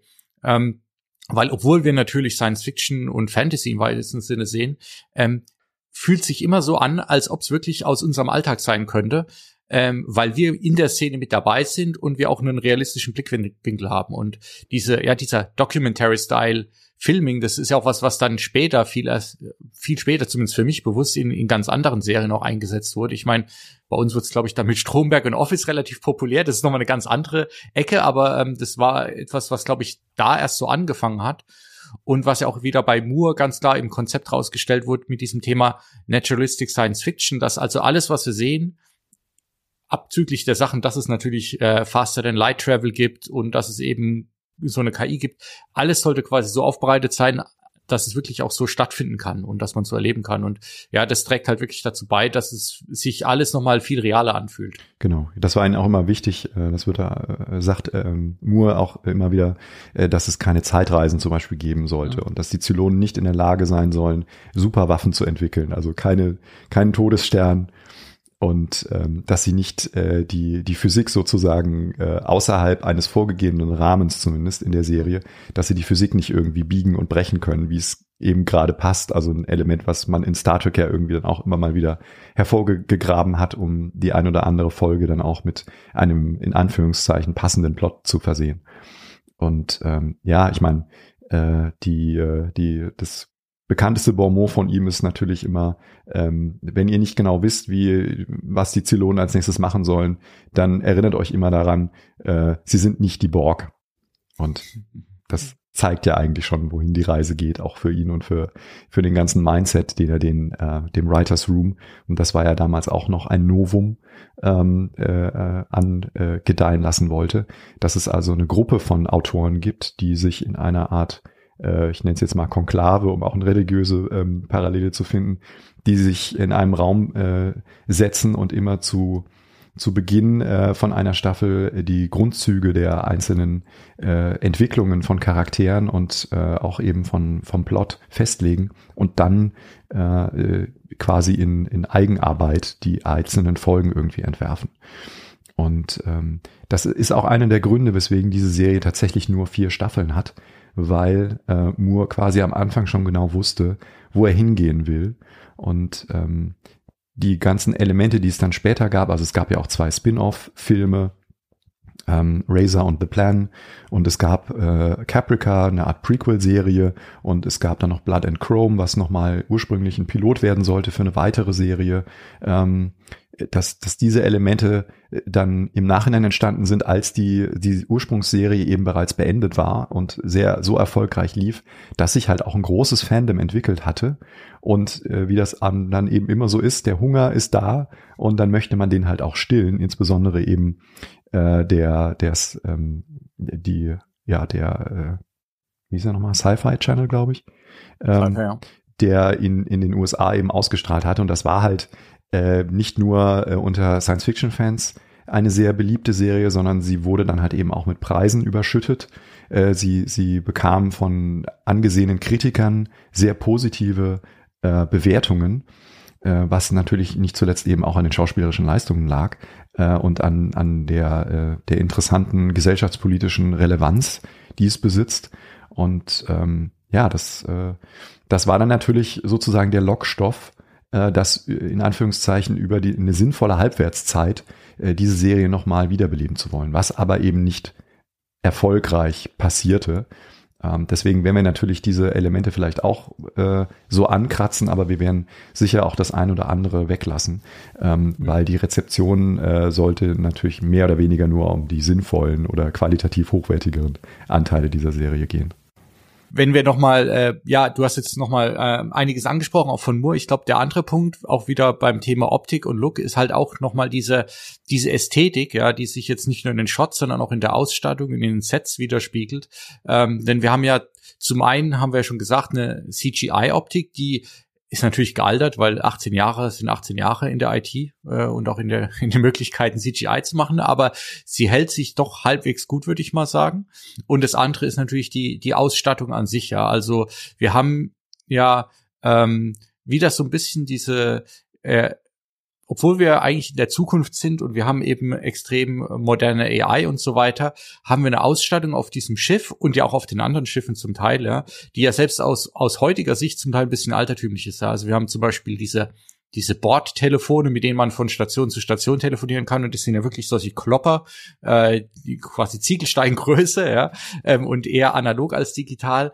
Wir haben eigentlich keine wirklichen ähm, Displays, ne, also im Sinne von Monitor-Displays gibt's so gut wie gar nicht. Ähm, und auch das, das Raumschiff an sich ist so eine, ja, was ist das, eine Mischung aus äh, Zukunft, ja, es ist schon, man, natürlich, wir sind in der Zukunft, aber eigentlich fühlt sich auch so ein bisschen an, äh, wie, wie klassischer 70er Jahre, so Alien, Star Wars und so weiter.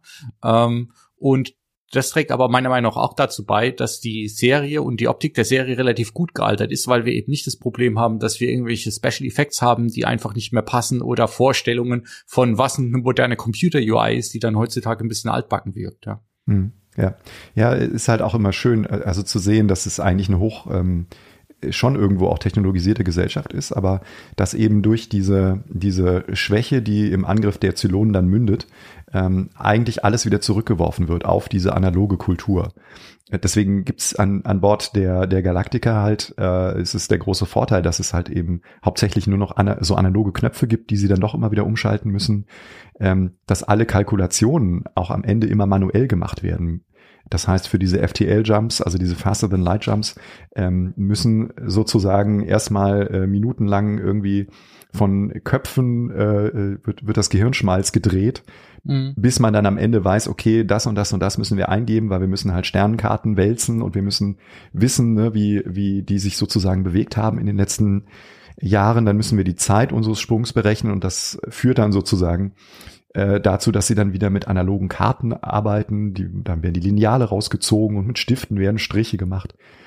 Das finde ich sehr, sehr schön. Und was natürlich auch äh, cool ist, ist, dass man immer noch Faxmaschinen hat, wo quasi ständig irgendwelche Blätter rausgeworfen werden, die dann aber wiederum, äh, was ja auch rein äh, praktisch überhaupt nicht sinnvoll ist, die dann wiederum diese Ecken haben, die überall fehlen. Also, ne, das sind immer so diese abgeschnibbelten äh, DIN A4-Blätter ähm, und ein Element, was sich ja auch im Pokerspiel quasi immer wieder zeigt, weil die Karten, die sie da benutzen, ne, die sind ja dann auch so merkwürdig sechseckig geformt. Fun Fact zu den Sechsecken. Ähm, es ist wohl so, dass es als Insider-Gag gestartet ist, weil äh, das Budget doch relativ tight war und im Englischen sagt man ja Cut Corners, also irgendwie hier und da mal äh, ein bisschen den kürzeren Dienstweg nehmen oder was einfacher machen. Und äh, als irgendwie hat einer von der Set-Designern dann mal angefangen, okay, dann machen wir auch bei den Papieren, cutten wir auch die Corners und schneiden die weg.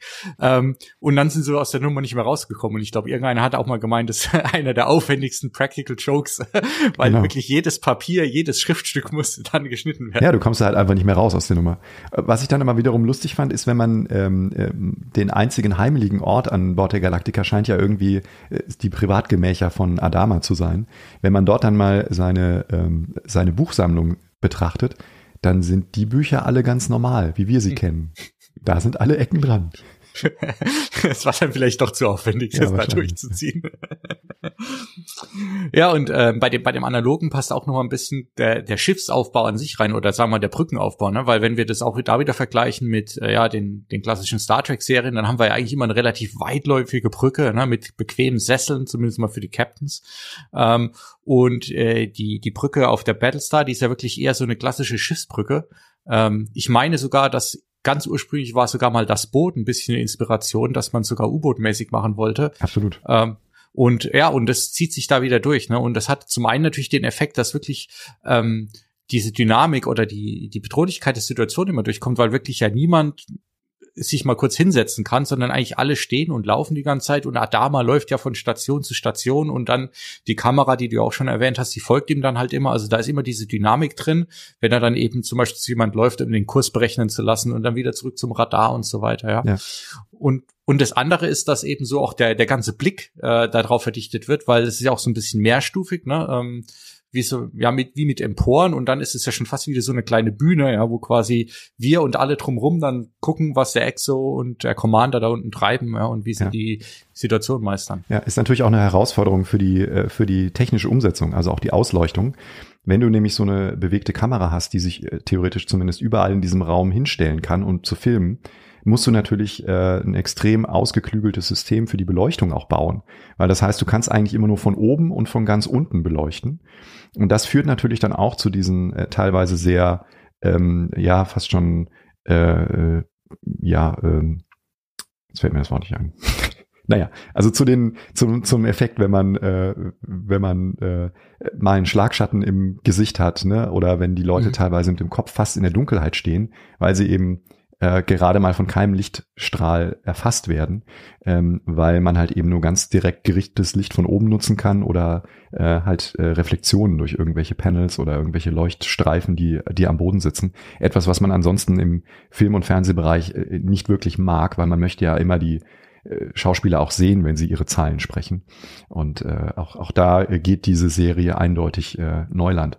Und du triffst es natürlich auch den Nagel auf den Kopf, wenn du beschreibst, dass das äh, äh, dass das wie auf dem U-Boot aussehen soll. Denn ich glaube, die Inspirationen sind doch sehr deutlich sichtbar. Du hast ja auch immer diese, diese riesigen Schleusentüren, die sie öffnen müssen mit den Dreh, Stimmt, ja. den, den, den Drehknöpfen vorne drauf und die werden ja auch teilweise dann so als Raumtrenner wirklich inszeniert, dass nicht nur äh, die einzelnen Rollen, also die Figuren, sondern auch wir als Zuschauer, wir müssen dann erstmal einen Moment warten, bis die Tür geöffnet wurde und wir dann äh, hindurch laufen können, beziehungsweise auch durch auf die andere Seite blicken können.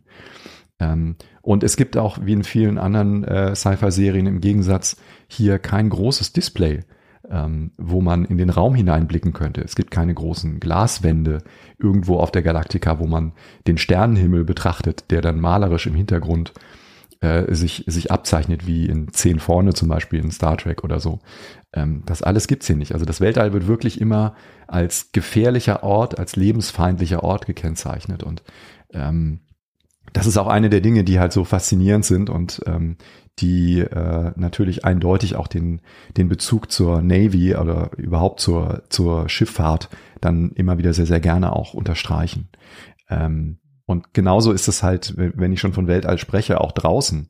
Ne, also die, die Effekte, wir haben hier keine Lasereffekte, wir haben keine Laserstrahlen wie in vielen anderen Franchises, sondern wir haben hauptsächlich Projektilwaffen, ähm, die dann aber auch dermaßen inszeniert werden. Also wir haben eher ein Fehlen von Geräuschen im, im Weltall. Mhm. Das heißt, wir haben nur ganz ähm, unterschwellig und gedämpfte Geräusche, wenn also ein Raumschiff vorbeizieht oder einer der Jäger.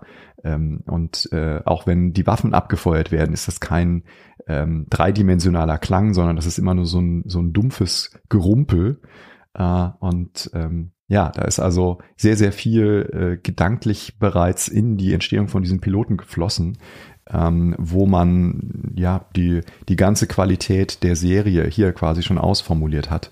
Äh, und äh, ja, das, äh, das merkt man, dass das quasi ein rundes Gesamtpaket ist, was die Produzenten sich hier schon ausgedacht hatten. Ähm, und dass es wenig Brüche gibt, die man im Nachhinein noch korrigieren muss. Genau, und ähm, das ist zwar ein bisschen schon wieder ein Sprung thematisch, aber wo du jetzt gerade mal das Weltraum angesprochen hast und den Realismus.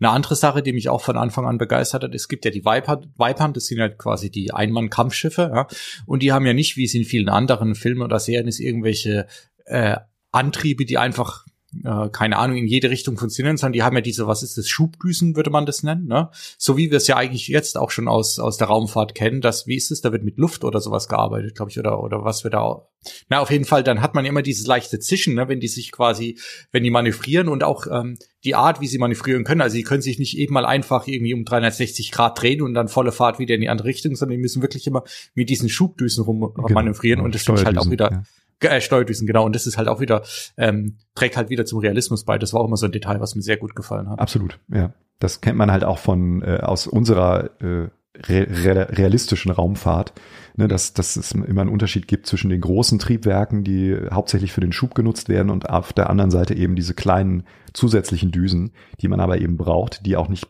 parallel laufen können, sondern es muss immer erst die Schubdüse enden, ne, für einen kurzen Moment und mhm, dann können genau. erst die anderen Düsen einsetzen. Das sind alles so kleine Details, ähm, die aber halt den, den, den Grad des extremen Realismus dieser Serie, äh, zumindest im, im Rahmen ihrer vorgegebenen äh, Elemente, halt nochmal äh, sehr interessant gestaltet. Und ähm, ja, um nochmal auf die CGI äh, auch zurückzukommen. Ne? Jetzt könnte man sagen, wenn man, wenn man andere Serien, Fernsehserien aus derselben Zeit irgendwie vergleicht, was, ne, ähm, die sind meistens halt einfach nicht gut gealtert. Und hier wird sozusagen das, ähm, das Fehlen von Dingen, die wir, die bei uns heute schon irgendwie eine, eine Spielekonsole kann, also Raytracing zum Beispiel, also das, ähm, die, die, äh, die Simulation von spiegelnden Oberflächen mit unterschiedlichen Lichtquellen. Ne? Das wird hier gar nicht erst versucht und dann irgendwie hm. hingefrickelt, sondern sie lassen es größtenteils halt einfach weg. Deswegen hast du immer sehr, sehr viele matte Oberflächen, ähm, sehr, sehr viele graue Oberflächen, weil man sich dadurch dann gar nicht erst diesen Problem irgendwie aussetzen muss. Es gibt aber dann halt sehr, sehr viele Lensflare-Geschichten, ne? also dass das Gegenlicht sozusagen direkt in die Kamera trifft. Ähm, und dieses leichte Bildrauschen, was man dann eben auch immer überall konstant hat, ähm, das hilft natürlich auch, die offensichtlichen Mängel in Anführungszeichen, nenne ich es jetzt mal, der damaligen Zeit ein bisschen zu verschleiern. Aber ähm, wie gesagt, die Serie nutzt diese Elemente, um sie zu einer Art äh, gestalterischen Konzept äh, einzubetten und ja, das macht halt einfach äh, Laune, weil man irgendwie merkt, auch eben nach fast 20 Jahren äh, sind das äh, Dinge, die mehr als Vorteil gewertet werden als äh, denn als Nachteil. Genau, und auf der anderen Seite wurde gerade beim Thema CGI auch schon bewusst noch bei manchen Sachen gearbeitet.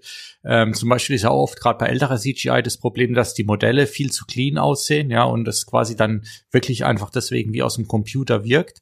Ähm, und beim klassischen Modellbau war ja immer ein bisschen die Sache, dass man die Modelle mehr oder weniger zurechtpassen musste, aus Einzelteilen zusammensetzen und dadurch hat man ja oft diesen Dirty Look, ja. Und ähm, bei der CGI hatten die auch versucht, das quasi nachzubilden indem sie eben die Modelle versuchen auch wieder aus Einzelteilen zusammenzubauen und auch wieder mit Ecken und Kanten zu versehen, die quasi simulieren, dass man im Modellbau Punkte hatte, die nicht richtig zusammenpassen oder die zurechtgefeilt werden mussten.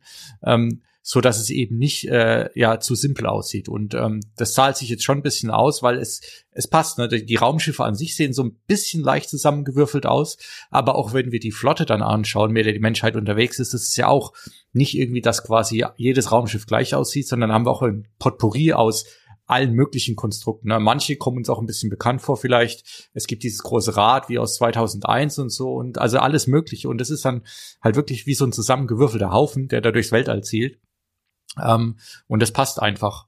Und der andere Punkt bei der CGI ist natürlich, dass ähm, ja vor 18 Jahren auch so ein bisschen, glaube ich, der Punkt war, dass CGI langsam aber sicher ein bisschen äh, günstiger wurde und auch einfach effizienter durchzusetzen. Und auch da wieder kam von der Produktion auch die Ansage, ähm, nutzt ruhig eure Zeit, um, um mal einen Shot irgendwie dreimal zu rendern oder ein paar Tage länger drauf zu verbrauchen, weil wenn wir viele gute Bilder haben, dann können wir von auswählen, ja, und ähm, die Zeit eben da auch reinzusetzen, weil man sich jetzt auch leisten konnte, ähm, war dann auch was, was sich auf jeden Fall ausgezahlt hat.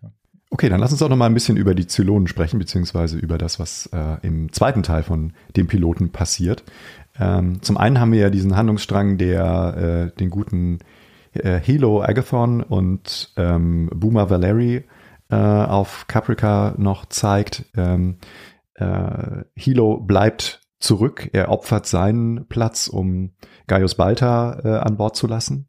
Ähm, und äh, Athena fliegt also mit den letzten Überlebenden von dem Planeten weg. Da gibt's noch eine, eine herzzerreißende Sequenz, wo dann auch noch Schüsse fallen und ähm, Hilo sozusagen äh, die letzte Person, die sich noch an den Raptor klammert, äh, herunterschießt, damit er überhaupt starten kann. Mhm. Ähm, und äh, ja, er scheint also so, als würde er zurückbleiben und äh, äh, Boomer äh, kann also noch abheben und mit den letzten Überlebenden äh, den Planeten verlassen. Genau, die Szene fand ich auch noch aus einem anderen Grund ähm, recht spannend, weil ähm, wir sehen ja am Anfang, ähm, wie quasi die Bewohner sehen, dass da so ein Shuttle runterkommt, dass auf einmal aus allen Himmelsrichtungen die Menschen angerannt bekommen. Und die haben ja alle ihr Hab und Gut dabei. Manche haben so einen Stapel Bücher dabei, andere haben Koffer und so weiter. Und eine Person hat eben so einen riesigen Bilderrahmen noch mit dabei. Und das ist aus der Szene einfach auch so ein Bild, was, was sich bei mir eingebrannt hat, ja.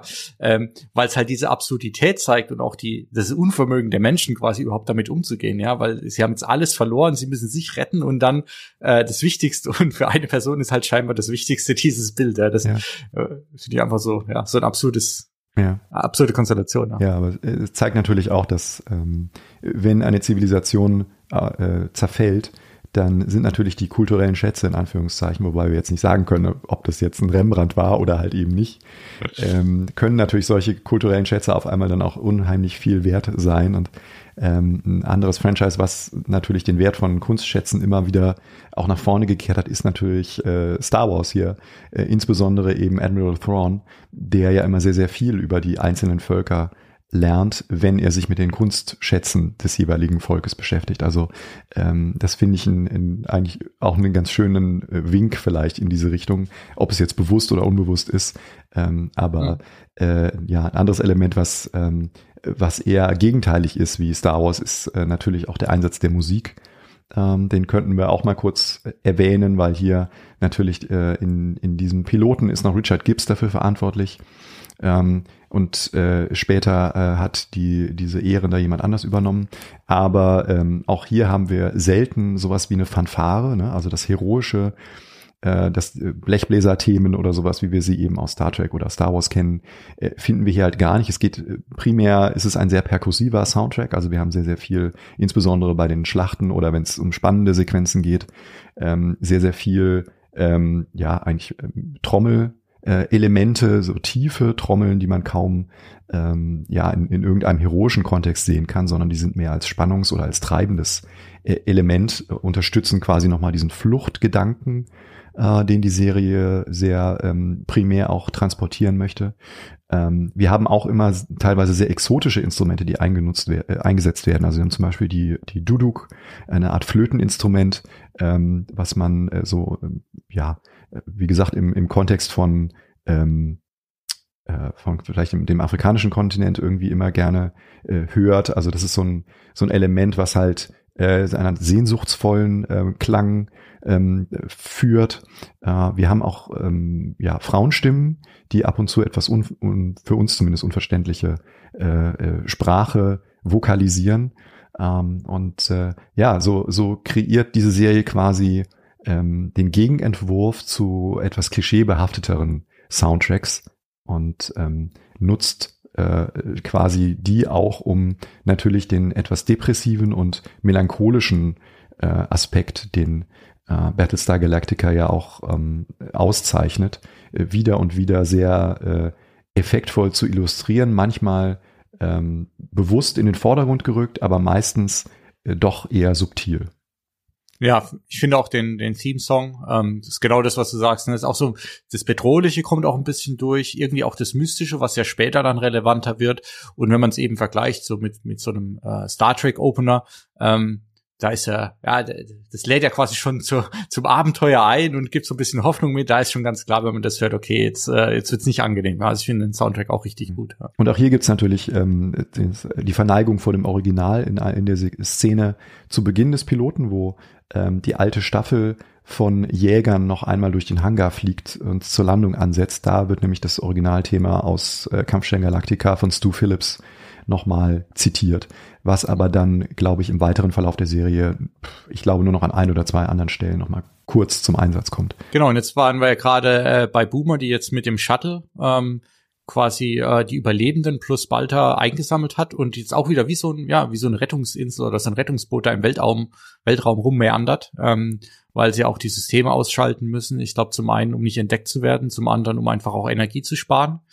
Ähm, später werden sie ja dann aufgegriffen und auch da ist es wieder ganz lustig, weil Gaius Balta äh, da auch erstmal ist, stößt nicht nur auf Begeisterung, dass jetzt quasi ein Militär zurückgelassen wurde für ihn und dann kommt auch gleich so die Bemerkung, ja, ich hoffe, es ist auch wert, ja, ähm, äh, dass, dass wir ihn jetzt hier genommen haben. Ähm, also das finde ich auch nochmal ganz cool, ja. Und dann ähm, macht sich ja, ich weiß gar nicht, ist es zeitgleich oder relativ danach, auf der Galaktika auf jeden Fall ähm, äh, ja, stellt, stellt Adama und äh, die Militärs fest, dass sie jetzt auf jeden Fall noch Waffen brauchen, weil sie sind ja im Moment noch auf dem, äh, äh, auf dem Standpunkt, dass es einen Krieg zu führen gibt ähm, und wollen jetzt eben die Munitionsvorräte aufstocken ähm, und äh, wollen dazu zu einem alten Militärdepot ähm, reisen, was strategisch günstig in so einer Art Nebel oder sowas platziert ist. Und ich glaube, zu dem Zeitpunkt wissen wir noch gar nicht, warum es dort ist. Ähm, aber genau, sie machen sich quasi jetzt erstmal dahin auf, um ähm, ja Munition einzusammeln in diesem alten Lager, was mir auch mega gut gefällt, weil das wirklich wie so ja im Nirgendwo einfach so ein riesiges Silo ist eigentlich, was da rumschwebt, äh, total verrostet äh, und dann ja gehen sie da rein äh, um von jemand empfangen zu werden, der da wohl gecampt hat. genau, und der ist äh, so ein bisschen paranoid, ne? Also man hat schon den Eindruck, der hat sie nicht mehr alle. Ähm, wirkt halt irgendwie wie so ein wie jemand, der halt den, den, den Bezug zur Außenwelt schon seit Jahrzehnten irgendwo verloren hat. Hm. Schwitzt auch ständig, ne, ist schon höchst verdächtig äh, in, in der Art, wie er da präsentiert wird. Und äh, dann kommt es halt auch zu einer der wenigen Actionsequenzen, glaube ich, die Edward James Olmos in der ganzen Serie hat. Ähm, wenn er nämlich nach äh, einer aus Versehen ausgelösten Explosion, glaube ich, mit ihm zusammen äh, in so einen Nebenraum katapultiert wird, verletzt sich irgendwie am Kopf ähm, und äh, dann kommen die beiden halt ins Gespräch, weil sie müssen dann einen, einen alternativen Weg finden, wie sie sich wieder befreien aus diesem Raum. Und ähm, je weiter sie also in den Kern von diesem Gebäude vordringen, umso schlechter geht es halt äh, diesem äh, diesem ja lebenden, ich weiß jetzt nicht, äh, wie er jetzt heißt. Ich glaube, er kriegt tatsächlich äh, keinen wirklichen Namen ähm, im, stimmt, ja. im Laufe der äh, der Folge. Äh, auf jeden Fall ähm, verhält er sich sehr merkwürdig, will dann halt irgendwann auch äh, Adama angreifen und äh, Adama merkt dann, okay, also irgendwas stimmt hier nicht. Und er identifiziert ihn dann einfach ohne den, selbst ohne diesen großartigen Zylonendetektor von Balta bereits zu haben, identifiziert er ihn mehr oder weniger als Zylone, der nämlich unter der Strahlung, die offensichtlich äh, dieser Nebel, der den Planeten umgibt, auslöst, ähm, der führt bei denen zur Zersetzung der neuralen Netze, würde man, würde man sagen. Ähm, und äh, ja, da können die Zylonen also nicht lange überleben. Und ähm, offensichtlich nicht nur das, sondern sie haben halt auch ein Problem, äh, da überhaupt äh, das, äh, das sinnvoll ähm, ja, zu bemannen. Deswegen gibt es quasi nur noch einen einzigen Zylon, der da übrig ist. Und ja, wie äh, nach der Befreiung dann sozusagen äh, der ganzen Gruppe und nachdem dann äh, sozusagen die Munitionsvorräte aufgestockt sind, wird er dann zurückgelassen auf dieser Station äh, um den Planeten Ragnar. Und dann sind wir auch fast schon am Ende der des Piloten. Da gibt es nämlich dann einen schönen Cliffhanger. Genau, aber eine, eine Sache noch zu der Szene, weil ich finde, auch da kommt wieder durch, dass der Adama den ich zumindest am Anfang vom Piloten hatte ich den so ein bisschen abgestempelt als, ja, das ist jetzt so ein alter Admiral oder Commander, der jetzt langsam ins alten Teil geschickt wird und nochmal auf diesem Museumsschiff so ein bisschen äh, die Touris abfrühstücken darf, ja.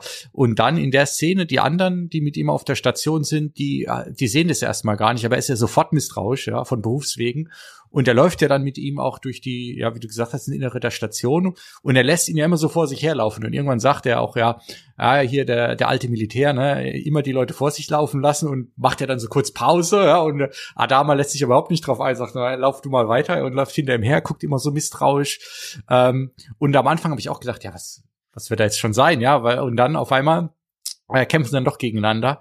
Ähm, die Action-Szene finde ich auch gut. Ich muss nur sagen, da ist so ein kleiner Moment, ähm, er hat ihn ja eigentlich schon fast besiegt, also äh, der Zylon den Adama, weil er hat ihn ja so am, er, er packt ihn ja quasi so am, am Hals, ja, und ist dabei ihn zu erwürgen. Und dann entschließt er sich aber irgendwie nochmal zu so einem Power-Move, ihm da wegzuschleudern. Mhm. und hätte er einfach weitergemacht, wäre der Adama tot, ja.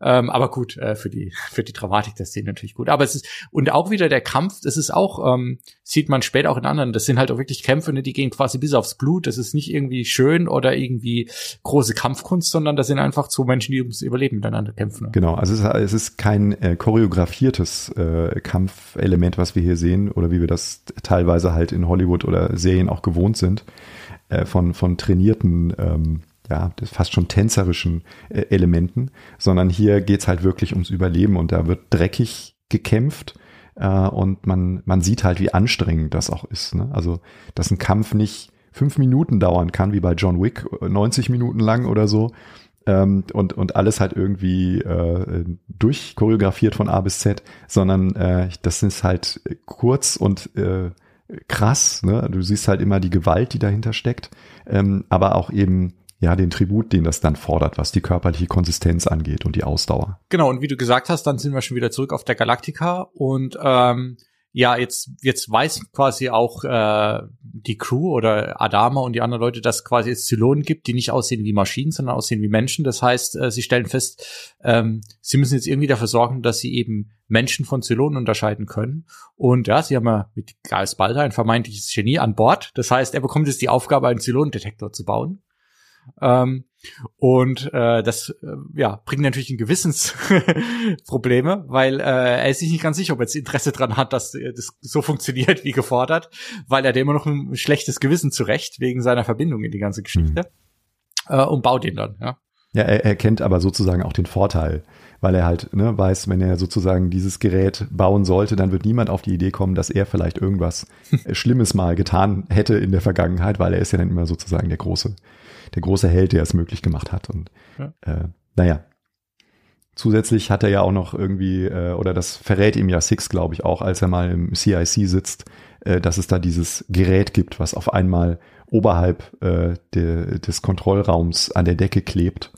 Ähm, und äh, ja, das ist dann auch eines der Elemente, weswegen er dann den Zylonen ja auch identifiziert, ähm, weil dann sozusagen herausgefunden werden kann, dass es erst ähm, äh, an Bord ist, seit dieser PR-Offizier da äh, also auch äh, an Bord der Galactica war. Genau, und der wird dann ja mit seiner Maschine als Zylon identifiziert. Und äh, wenn ich mich jetzt nicht komplett vertue, wird auch noch auf der Station dann einfach ausgesperrt, ne? weil man kann sich nicht entschließen, was macht man. Er behauptet, er wäre kein Zylon, die Maschine sagt, sie wäre, er wäre. Äh, und dann wird er, ja, letztlich wird er auch dem Tod ausgeliefert eigentlich. Genau, ne? also er wird eigentlich äh, trotz eines äh, nicht gewissen Zweifels, würde ich mal sagen, äh, wird er trotzdem äh, dann sozusagen äh, auf der Station zurückgelassen. Ähm, was ja auch äh, dann wieder eine dieser moralisch fragwürdigen Entscheidungen ist, die ja im Laufe der Geschichte immer wieder thematisiert werden, ne? wenn es auch darum geht, dass man halt Teile der Flotte zurücklassen muss, ähm, ja. weil sie keinen äh, FTL-Antrieb äh, haben. Äh, und im Kleinen wird es dann hier sozusagen auch nochmal durchexerziert. Und wie wir sehen, haben sie aber recht, weil er wird dann in der letzten Szene der Folge dann auch irgendwo von seinen Brüdern und Schwestern befreit. Wir sehen dann nochmal eine Gruppe von Zylonen, die auf die Station kommen, sie aufbrechen und ihn befreien. Und dann kommt es nochmal zum, zum Reveal, denn Boomer, die wir vorhin noch gesehen haben, wie sie mit dem Shuttle von Caprica geflohen ist ähm, und ja auch Teil des Militärs ist, äh, eine Person oder ein Zylon, der aussieht wie Boomer, ist auch Teil der Gruppe. Das heißt, wir wissen zu diesem Zeitpunkt, dass es mal mindestens einen Zylon äh, in der Crew der Galaktiker gibt, nämlich eben Boomer. Ja. Und wenn man ganz genau hinguckt äh, und sich äh, ja äh, ein oder andere äh, oder zum zweiten Mal oder dritten Mal diesen Piloten betrachtet, dann hat man auch noch mehr Hinweise, äh, die ganz geschickt platziert wurden. Ähm, mindestens auf noch zwei weitere, aber wie gesagt, das erschließt sich ah, erst. Ah, okay. So als, die sind mir entgangen sogar. Als Easter Egg, ja, ja. Aber äh, es gibt ja tatsächlich noch mal einen anderen Hinweis, nämlich Adama findet dann ja in seinem Fax oder in dem Telegraphen noch mal einen Hinweis, in dem einfach nur steht, es gibt zwölf zylonische Modelle. Mhm. Das heißt, ähm, noch mal ein Hinweis darauf, äh, dass äh, wahrscheinlich noch mehr da sind. Ja ähm, und dass die Bedrohung quasi unter ihnen ist. Genau, und äh, dass das ganze Fortbestehen der Menschheit auch weiterhin auf diesen wackeligen Füßen steht, weil mhm. er hat ja am Ende diese flammende Rede, ne, wo er sozusagen äh, versuchen will, positive Vibes zu verbreiten und den Aufbruch der, der Menschheit in, in eine neue Zukunft äh, zu zeichnen, wo er eben davon spricht, dass, ähm, dass er sozusagen eingeweiht wurde äh, von, den, von den Machthabern damals ähm, oder dass es Tradition war, ne, die Obersten der, des Militärs immer einzuweihen, wo denn tatsächlich der sagenumwobene Planet ist, auf, den, ne, auf dem ein weiteres Fortbestehen möglich wäre.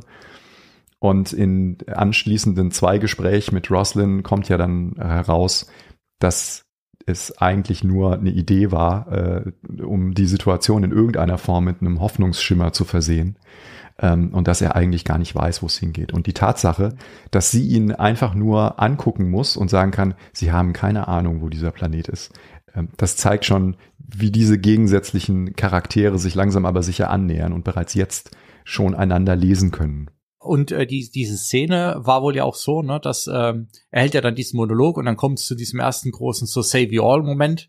Ähm, und ich glaube, da hat er auch ein bisschen improvisiert, weil geplant war, glaube ich, eigentlich nur, dass er es nur einmal sagt und dann läuft er wirklich so ein bisschen wie der Kriegsherr, keine Ahnung, bei den Römern irgendwie genau. oder bei 300, ne, genau. auf und ab, auf ja. und ab. Und das hat er sich, glaube ich, spontan ausgedacht. Ja. Ja, ja.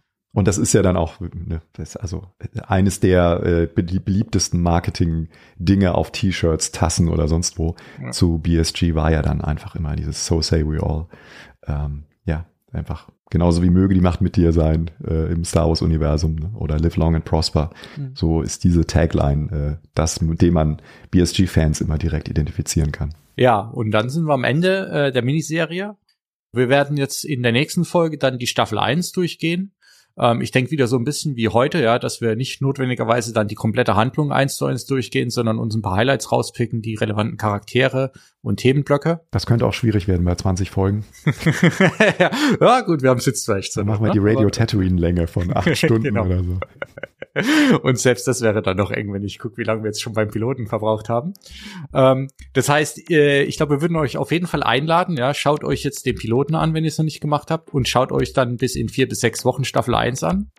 Ähm, wenn ihr irgendwelche Fragen habt äh, zu BSG oder Input oder einfach Kommentare oder eure Meinung zu dem Ganzen und natürlich auch zu unserer Folge, ähm, teilt uns das gerne mit und dann würden wir das in der nächsten Folge mit aufnehmen ähm, und dann ja über Staffel 1 sprechen. Genießt die Zeit. Uh, so say we all. So say we all. In diesem Sinne, macht's gut. Bis dann. Bis Tschüss. bald. Ciao.